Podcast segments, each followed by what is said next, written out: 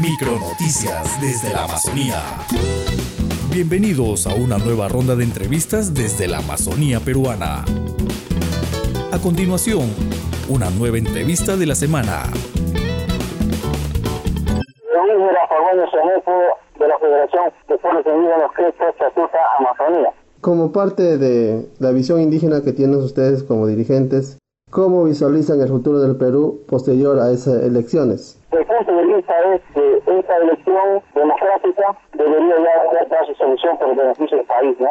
específicamente con los pueblos indígenas, la población más vulnerable del país. Nosotros estamos en una pensión, ¿sí? Esto tiene que ya solucionarse, porque queremos avanzar en muchos temas, pendientes de la Amazonía peruana en beneficio de las comunidades nativas. Y sobre ese tema, ¿qué desafíos le espera al nuevo presidente que se ha elegido en el tema de comunidades nativas?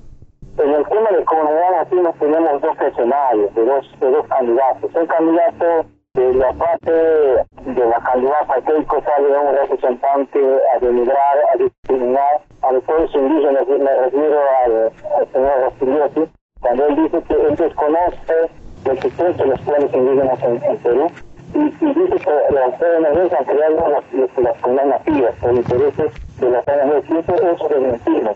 Eso no es verdad. Los pueblos indígenas han existido siempre, siempre van a existir. Entonces, toda la identidad de todas las culturas vivas de nuestro país, de los quechos, de los almaras, de los lenguas aborígenes que existen en nuestro país. El Perú es un país pluricultural. Entonces no podemos permitir aceptar que alguien venga y diga ante la opinión pública ya que no existimos. Nosotros existimos como pueblo indígena. Ante esta mirada, ¿cuál es el desafío más difícil que tenga el nuevo presidente? El vacío que tendría el nuevo presidente es que ignore los pueblos indígenas sería un vacío que ignore a los pueblos indígenas. Literalmente nos estarían desapareciendo de nuestro espacio, de nuestra identidad, de la condición que tiene el pueblo indígena en el Perú. Entonces, el gobierno que asume la presidencia tiene que trabajar, tiene que ser consciente, porque nosotros existimos constitucionalmente para el Estado peruano, nosotros existimos y debemos ser prioridad, debemos tener una atención especial en todos los aspectos, salud, educación, que se convierta la salud en una política pública, que se convierta la educación en una política pública para que las comunidades no sean excluidas, excluidas del sistema en que ahora vivimos. Es justo, viviendo en el siglo XXI, que los pueblos indígenas estén en conexión.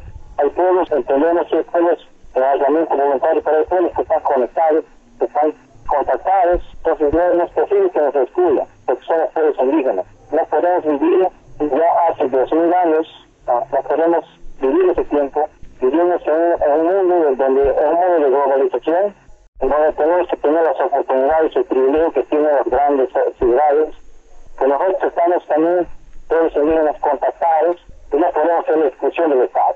muchas gracias, Apu, y igual, gracias por su participación. Muchas gracias a ustedes. Esta es una producción de la Red de Comunicación Intercultural Comunica Amazonía y Paz y Esperanza. Hasta una nueva oportunidad.